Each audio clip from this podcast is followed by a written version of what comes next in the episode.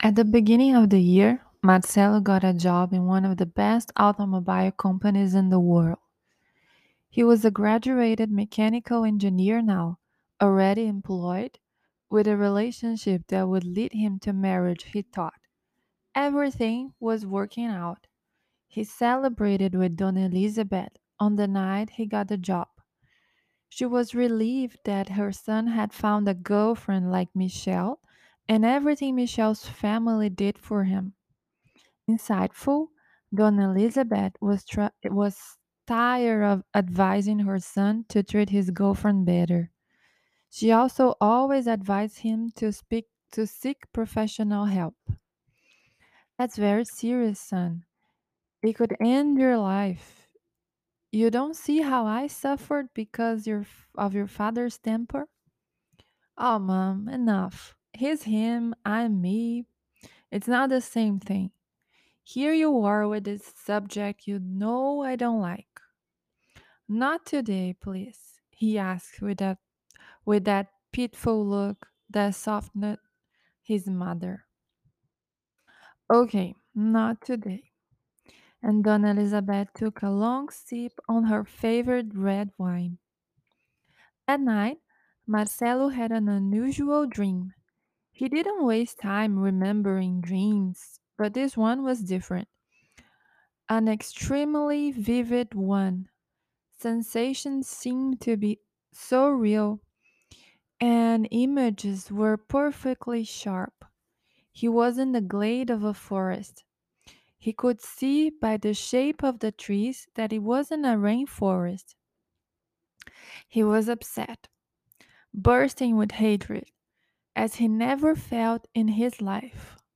His clothes were those of a peasant, a little dirty from work.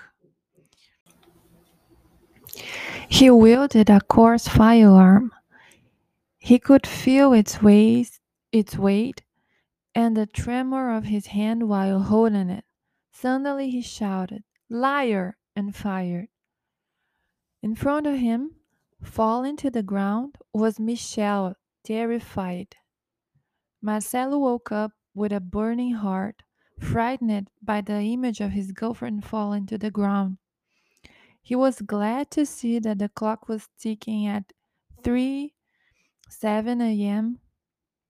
and that he was just an engineer who had just dreamed, not an homicidal peasant.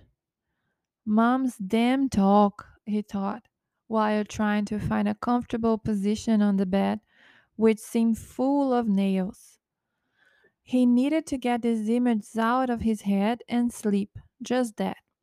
It was just a dream. A few months later, Marcelo and his girlfriend went to dinner at a famous Japanese restaurant. On the way home, when they were passing through an intersection, another car decided decided to do the same at the same time, perpendicularly. The good thing is that this time he followed the intuition that told him to slow down, and the damage from the crash was not relevant. The cars would have sure to spend some time in repair, but nobody was injured. Marcelo became very nervous and, as soon as he saw that everyone was safe, said very unfriendly things to the other driver. He didn't know how to take advantage of the blessing of intuition. In fact, two times, because he could have solved things differently. The other driver, feeling threatened, got up from the car to fight back. And that's what happened. The blessing of having escaped from an accident that could have been serious turned into a ridiculous fight with pushes and curses. That's how they thanked life. Michelle was terrified. Everyone went to the police the police station. The girl gave an excuse for her parents, despite wishing they were present at the moment. She knew that if her father found out she was at the police station in the middle of the night due to her boyfriend's irresponsibility, he would immediately break up with Marcelo, even professionally. She thought about him once again and decided to protect him. She was very disappointed inside, as she had realized that he had not thought about his own safety and much less about her safety. He was completely overwhelmed by his emotions. She remained silent all the time. As they were leaving the police station, Marcelo asked if his girlfriend was hungry. No. Everything okay? No, Marcelo, it's not okay. It's been a while. Really? Are you mad at me? I also stayed here until now. I don't know if you noticed. It was your fault, Michelle said, raising the tone of her voice. I'm sorry. These things happened. That guy's an animal. He crossed the red line. We couldn't even be here now. And you could have killed all of us. Why did you fight him? Do you know who he is? What if he had a gun? Damn, Michelle. Are you gonna lecture me now? You're not my mother. Of course not. I'm your girlfriend. The one you should protect and not put in danger. You only think of yourself. Yeah.